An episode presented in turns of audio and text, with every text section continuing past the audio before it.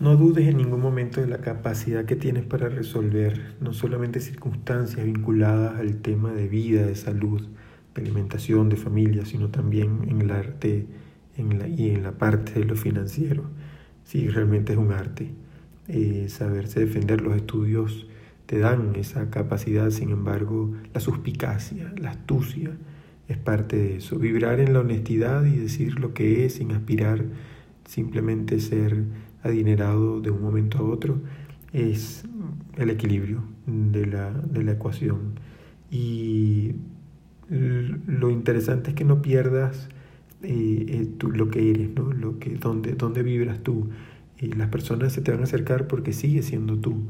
Las personas que tienes en tu entorno descubren en ti, ven en ti cosas que a veces uno mismo no ve.